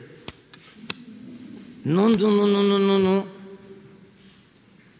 Que este sigamos bajando, no le hace. este, nada más que no sea mucho, que sea así, este, tres puntos cada tres meses, Porque lo segundo, y esa es una gran oportunidad para el conservadurismo, es que ya se estableció la revocación del mandato. Y en el 22 yo me voy a someter a la revocación del mandato. Y se le va a preguntar a la gente, ¿quieres que continúe el presidente o que renuncie? Entonces, ¿qué le digo a los conservadores? Échenle ganas, ahí la llevan. Este, apúrense. Presidente, y la segunda pregunta sería, ya se ha dicho que no hay eh, características para eh, asegurar que hay una emergencia sanitaria por el coronavirus. En este caso, de ser así, si pasara, ¿usted evaluaría medidas extraordinarias, por ejemplo, cancelar la conferencia matutina o definitivamente no pasaría? No, brincos dieran. Imagínense si no pagamos publicidad en la telera, este, en la radio, en los periódicos, o sea, sí hay este, compra de espacios y de tiempo, pero no como era antes. Si no tuviésemos esto, ahí sí me bocabajean, pues, este, nos tumban. No, no, no, no, tenemos que estar informando a la gente. ¿Quién siempre me ha sacado adelante? Siempre me ha sacado a flote en los momentos más difíciles el pueblo. ¿Qué no querían este, meterme a la cárcel? Me desaforaron cuando fui jefe de gobierno. Y este, eh, habían hasta eh, elaborado orden de aprehensión. ¿Quién me sacó adelante? ¿Quién me sacó a flote? El pueblo, porque el pueblo es mucha pieza. Y el pueblo no es tonto. Y ya no es el tiempo de antes. Eso que decía eh, Lucas Alamán, el padre del conservadurismo, lo que le decía Santana después de la tragedia, después de que nos quitaron más de la mitad del territorio y tuvo mucha culpa Santana. Le decía, venga, se estaba en Colombia, regrese, no tenga problema, nosotros manejamos la opinión pública porque nosotros tenemos el control de la mayoría de los periódicos. Y sí, fíjense, regresó Santana después de la tragedia, después del gran zarpazo y desde que bajó, desembarcó en Veracruz hasta que llegó a la Ciudad de México, aplauso. Y vino todavía a convertirse en Alteza Serenísima y a vender otra parte eh, del territorio nacional. Porque sí, los conservadores tenían el control de los medios. Bueno, Goebbels que decía, una mentira que se repite muchas veces puede convertirse en verdad. Pero ¿saben qué? Somos dichosos. Eso se acabó.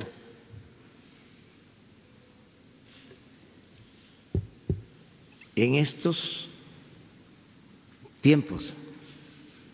Pero hace poquito se derrumbó antes era imposible tocar a los intocables de los medios. Ahí está ese libro muy bueno de este periodista. No. Eh, de Negri.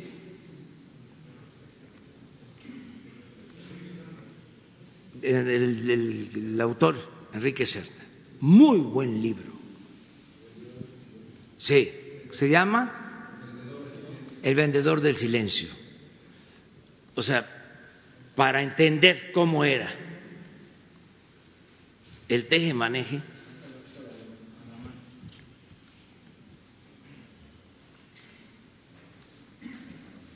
¿A dónde está?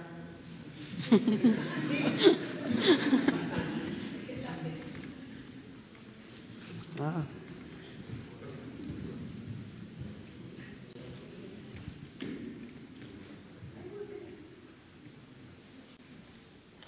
Entre otras cosas, ¿eh? Porque le dice, regrese y eh, restablezca los privilegios de las corporaciones y no pasa nada.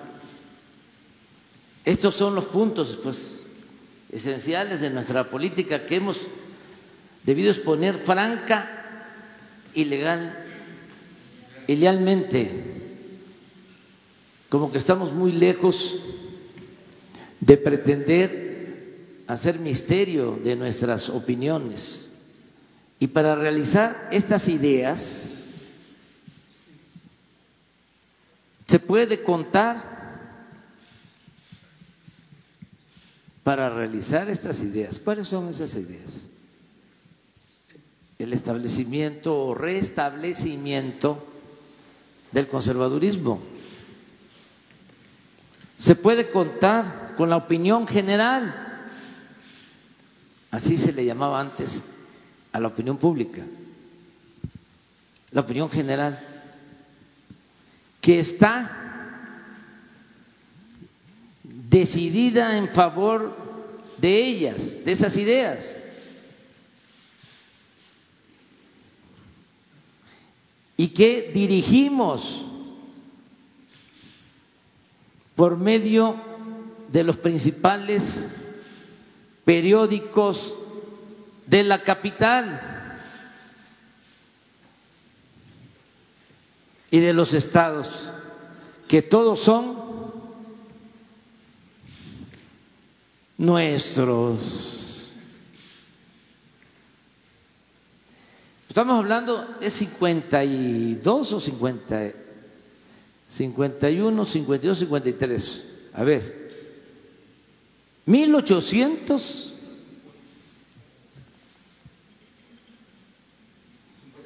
Cincuenta y tres. Mil ochocientos cincuenta y tres. Estamos hablando de 80 años eh, antes de Goebbels, más o menos. ¿Sí? Bueno, pero todo esto es lo que hizo crisis. Esto fue lo que se está desmoronando.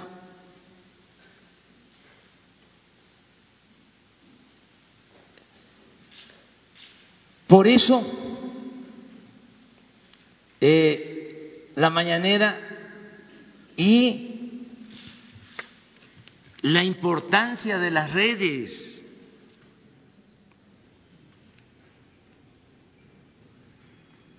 Las benditas redes porque ya son otros los medios de comunicación.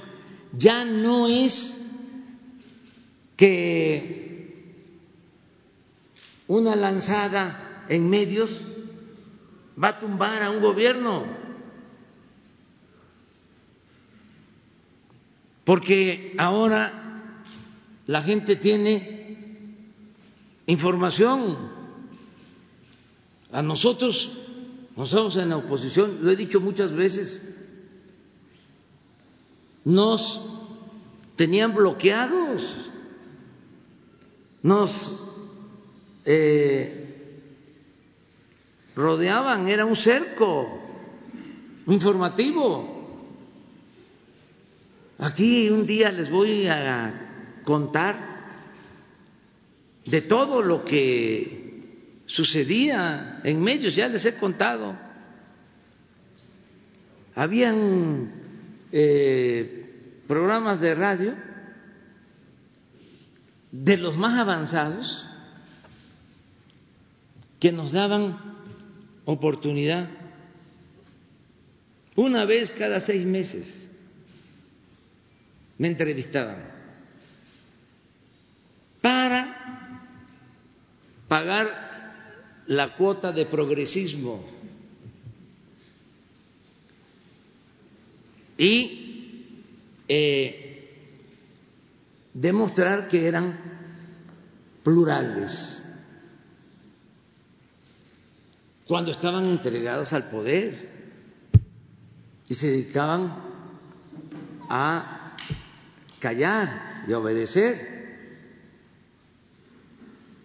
Entonces nos daban oportunidad. No sé si ya les conté lo del finado Sabrudowski, que era de los pocos, de los pocos que nos daba oportunidad y le apretaban y saben cómo habría la entrevista y a mí no me importaba porque yo lo que quería era ser escuchado. Y ahora espérate. Este yo quería ser escuchado y decía no que él había pedido la entrevista.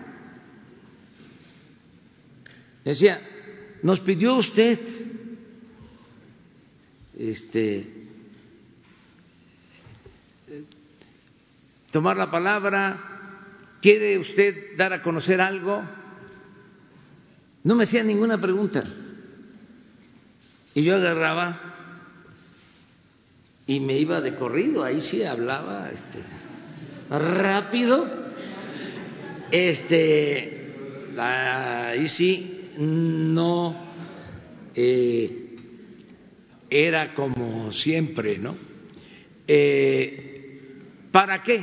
Para invitar a la gente, porque teníamos un acto en el Zócalo por alguna razón, y era la manera de comunicarnos.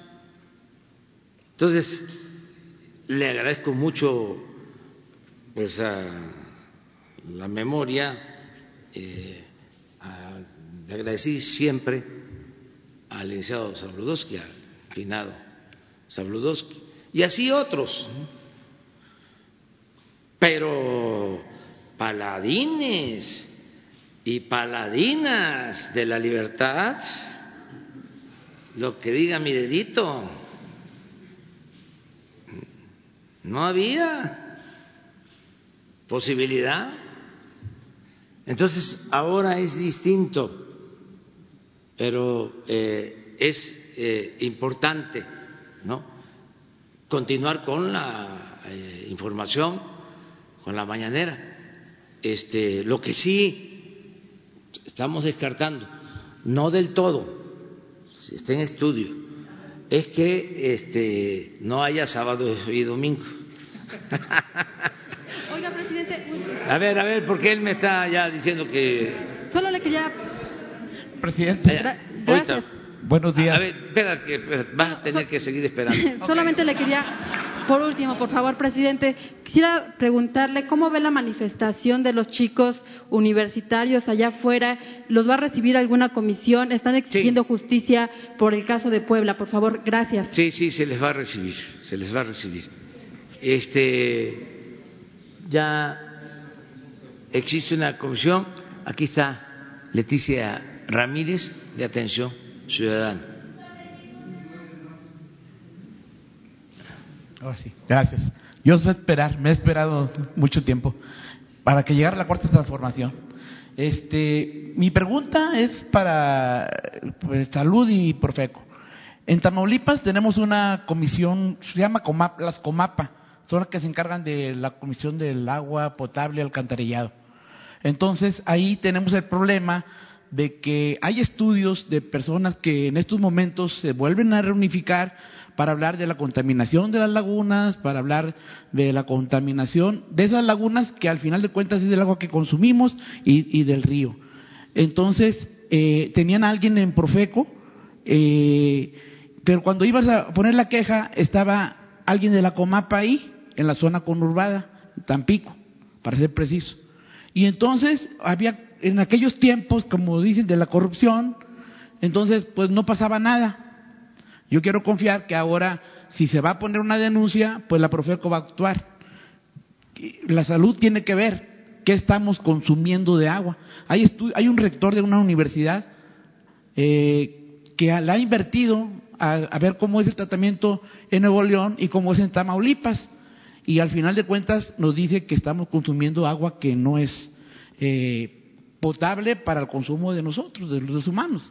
Pero no hay donde quejarnos, ni salud se, se aboca al problema, ni tampoco por FECO. Esa sería una primera pregunta. ¿Cualquiera? ¿Ustedes pueden?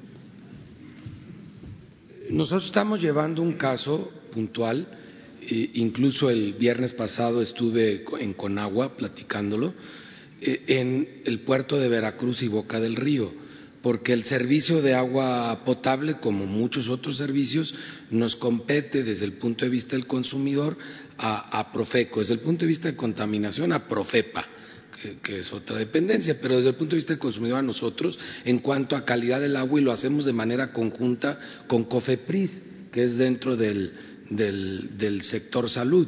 Si recibimos una denuncia, actuamos. Ese caso en particular en Tamaulipas no lo tenemos reportado como una, como una queja. Tenemos quejas en Cancún, en Riviera Maya, en la ciudad de Puebla, la zona metropolitana de Puebla, y en Veracruz y Boca del Río.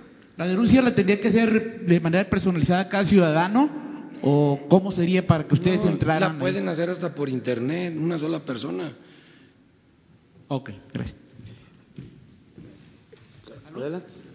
Solo muy brevemente, eh, gracias presidente, solo muy brevemente, la parte de salud, esto eh, lo coordina el Sistema Federal Sanitario, que depende de la Comisión Federal para Protección contra Riesgos Sanitarios, COFEPRIS. No perder de vista que la provisión de agua potable es una atribución municipal, dado el artículo 115 de la Constitución. Entonces, quien debe garantizar eh, el servicio de agua potable en todos los municipios es la autoridad municipal. Pero todos los estados tienen una comisión estatal para la protección contra riesgos sanitarios. En unos pocos casos se llama Dirección General, casi todos es una comisión que actúa de manera independiente, pero se coordina a nivel nacional a través del Sistema Federal Sanitario que depende de COFEPRIS. Y como menciona el licenciado Sheffield, los mecanismos de denuncia están accesibles a todos los ciudadanos y se actúa cada vez que hay una denuncia. Gracias. Mire, eh, es. ¿La ¿Vas otra a seguir? ¿Sí, la otra pregunta? Sí. Ok. Adelante. Mire, eh, mi otra pregunta va directamente con usted. En, usted está poniendo mucha atención a los estados del sur, me parece excelente, pero Tamaulipas tiene usted un, tenemos un gobernador que es del PAN, no va con la cuarta transformación, no aceptó el INSABI, ¿sí? Y usted en Tampico y Ciudad Madero tenía el bastión más fuerte para llegar a la presidencia de la República, a lo que se le ayudó a llegar. Y usted se comprometió a regresar porque existe una refinería, la Francisco y Madero. Usted habló y dijo que venían tiempos buenos para, para esa región huasteca, que es Tamaulipas y parte de Veracruz. Y regresaría, y se está invirtiendo ahí en, en, en lo que es la refinería Madero, pero no todavía no se siente el, el que la economía de la zona, como usted lo anunció y que a muchos nos entusiasmó, ¿verdad? Lo que usted nos platicaba, que iba a, generar trabajo, iba a haber movimiento, ¿verdad? Pero usted no ha regresado a Tamaulipas y entonces en esa área, pues no sabemos si eh, realmente, porque en la foto sale usted con el gobernador abrazado y bien padre y todo, pero pues no lo vemos que estén actuando, sobre todo en el INSABI no lo vemos nada. Entonces sí me gustaría que me conceda la pregunta y tengo un recordatorio nada más, no es pregunta, es recordatorio. Yo vi, el año pasado vine y le traje el problema del ejido Buenavista en Hidalgo. Creo yo que están trabajando y, y, no me tienen que decir todo lo que están haciendo, pero ahí le recuerdo nomás, hay niños, mujeres, adultos mayores, que los programas del gobierno no están llegando porque ahí tienen que tocar con la diputada no es mi estrella, hay que tocar antes de llegar a ese ejido. No tienen luz de hace dos años y bueno, nomás era un recordatorio. Está bien, lo vemos lo de este, esta petición para ver por qué no están llegando los apoyos. Yo creo que sí están llegando. Pero no este...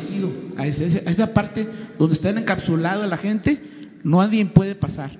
Hace días, semana antepasada, un herido se le llamó a la, policía, a la fiscalía, bueno, nos movimos por todos lados, derechos humanos lo sabe, por eso le digo que yo sé que algo está pasando, pero una persona herida no pudo llegar a una ambulancia, sacaron en una patrulla al herido, porque todo el día están disparando. Imagínense usted vivir en un pueblo donde están disparando y disparan en la mañana, en la noche, cualquier día, a hora del día, no tienes luz, el calor, bueno, todo lo que están padeciendo. Ahora ya le están ayudando a que vayan a comprar alimento. Pero las patrullas, no, sacaron a ese herido, hablando del herido, y se lo llevaron a la cabecera municipal. Pues estamos a un kilómetro de ahí de donde pasó ese incidente. Y no, la ambulancia no lo quisieron llevar ni lo quisieron atender. En la misma, la patrulla se lo llevaron hasta Ciudad Victoria, donde ya, gracias a Dios, la persona sobrevive. Pero ya ha habido varios casos así, y yo veo que falta, la verdad, que el compromiso del gobernador, cabeza de vaca, con usted, para que, ¿verdad?, los, ambos gobiernos alivien esa situación. Pero le digo, ese, esa no era la pregunta, es más Pero recordatorio. Tú me dices de, de Hidalgo. Elegido Buenavista, en el municipio de Hidalgo, donde Tamaulipas. Usted, Tamaulipas, ah, sí. ella fue una vez. Sí, sí, sí, sí, sí, Ahí he Es- estado. Sí. Acabo de estar hace como seis meses. Ahí, eso. Estuve. Sí, yo fue que vine y le, le hice la. Sí, después de que tú me planteaste, Ajá. fui Allá. Estuve en. en- Antes que, no, de- yo vine después de que usted había ido, que a mí me parecía que si iba, pues quería haber llegado a ese lugar, pero era muy difícil porque ahí está una columna armada que está con usted, está con la contrarreformación y están en contra de los derechos humanos. No, le entiendo a la, a la diputada Sí. que está ahí. Sí, vamos a, a- a ver cómo está esa situación. Y acerca de lo de Que no ha Ciudad Madero. eh, Ciudad Madero. Tampico, Madero, Altamira. Sí, estamos trabajando en el caso de la refinería de Madero. Lleva tiempo. El año pasado invertimos 12 mil millones de pesos en la rehabilitación de las seis refinerías. Y este año se tiene también una autorización de la misma cantidad y se está trabajando. Yo espero que ya este año se termine la rehabilitación de la refinería. Pero hay otras cosas también. Se reactivó todo lo que es la construcción de plataformas marinas eh, y los eh, beneficiados con estos contratos son de Altamira y son de Madero, que tienen eh, sus eh, instalaciones para la elaboración de plataformas ahí y también en Tuxpan, sí, y están eh, teniendo trabajo que no tenían anteriormente. Y ahí vamos, avanzando, y tenemos ese compromiso de apoyar a todo el país, no solo al sureste, se le está dando atención especial al sureste porque se quedó en el abandono durante mucho tiempo. Es así, el país, hay un desequilibrio. Entonces lo que queremos es que se empareje, que el crecimiento de la economía sea horizontal, porque durante el periodo neoliberal pues hubo crecimiento en islas rodeadas de pobreza, de abandono. Entonces ahora queremos que haya crecimiento para todos. Estaba muy abandonado el sureste, eh, incluso eh, Tamaulipas, la Huasteca, eh, la parte de San Luis Potosí, de Hidalgo, mm, Veracruz, sí, eh, todo el norte de Veracruz abandonado y ya no hablar del sur de Veracruz y Guerrero, o sea, de los estados con más pobreza, con más abandono, Oaxaca, Chiapas, Tabasco, mi estado, es de los más bajos en crecimiento económico, en empleo. Imagínense cuánto petróleo han sacado de Tabasco, de Campeche, de, Chiapas, históricamente, son los pueblos más pobres, más abandonados. Entonces, estamos ahora eh, dándole atención especial al sureste, pero eso no quiere decir que vamos a abandonar el norte o el Bajío o el centro, no, es eh, desarrollo para todo el país, modernidad forjada desde abajo y para todos, que eso también es un distintivo del nuevo gobierno. No crecer por crecer para que se acumule la riqueza en unas cuantas manos, sino que haya crecimiento y haya distribución del ingreso, distribución de la riqueza, que llegue a todos. Ese es el propósito que tenemos. Pero vamos a seguir atendiéndote, sea, en lo que estás planteando. Ya nos vamos, mañana seguimos.